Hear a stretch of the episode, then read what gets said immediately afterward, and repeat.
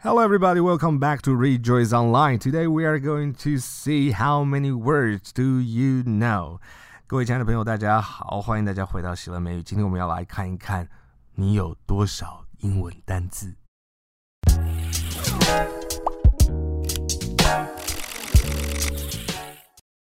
So before we start to find out how many words do you have, let's do some review.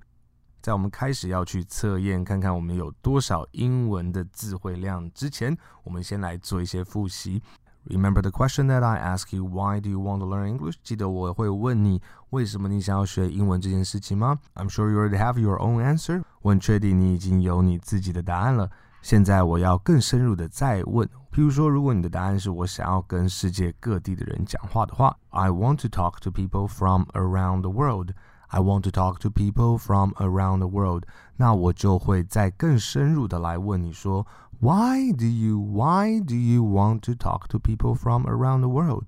为什么你会想要跟世界各地的人来讲话呢？这个设计是要帮助我们来，这个设计是要帮助我们在英文里面能够有一个更饱满、更丰富的一个回答。At the same time, to get down to the bottom of it. to get down to the real reason why you want to learn English。另外，也帮助我们能够更深入的去探讨你到底学英文背后那个深层的动机和动力可以从什么地方来。So, for example, if your second question is why do you want to talk to people from around the world？所以，比如说，当你的第二个这样子的问题就是你为什么想要跟世界各地人讲话呢？有可能你的答案会是 I want to get to know them and maybe learn from them。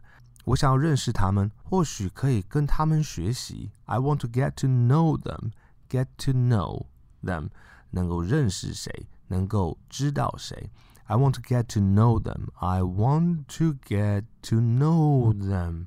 I want to get to know them, and maybe learn from them, and maybe, and maybe, and maybe learn from them, learn from them. 那现在你又可以猜猜看，我下一个问题会是什么？没错，你真聪明，我就是要问你，那你为什么会想要认识他们，或者是跟他们学习呢？Why do you want to get to know them and maybe learn from them? Why do you want to get to know them and maybe learn from them? 那有可能的答案像是。我喜欢遇见，我喜欢认识新的人，而且我想要持续的进步。我可以怎么说呢？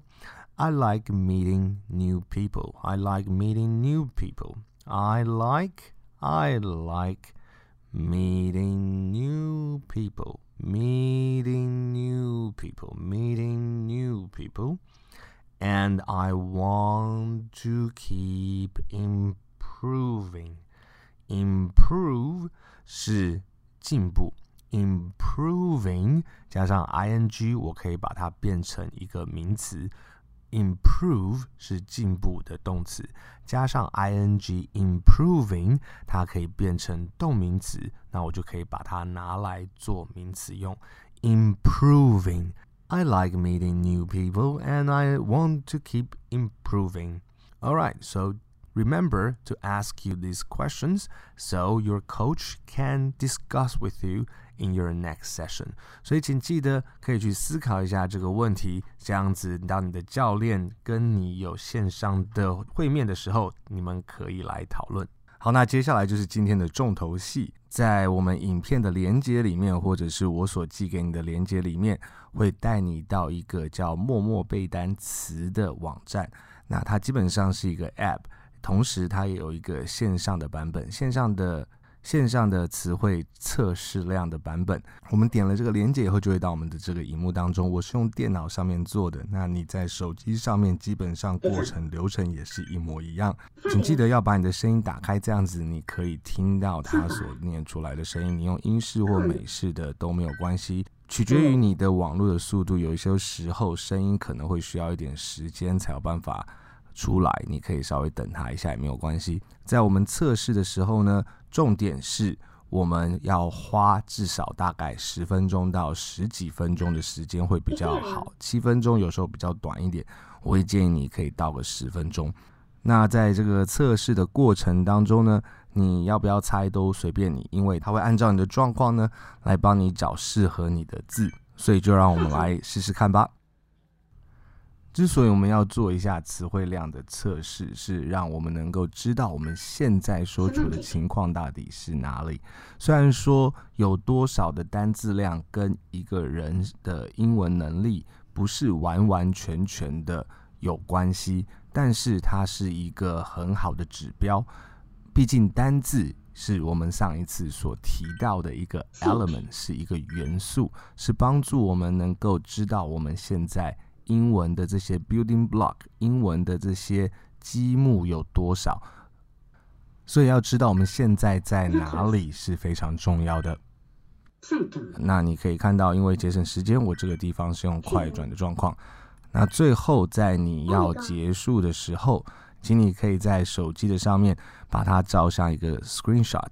或者是在这个画面的右下角，它有一个分享的按钮。你按了那个分享的按钮以后呢，它会直接帮你复制这个连接，只要把它贴到 Line 的群组里面。如果你是在电脑上面的话呢，你就可以在这个影片下面留言地方，你就可以贴上你的成绩。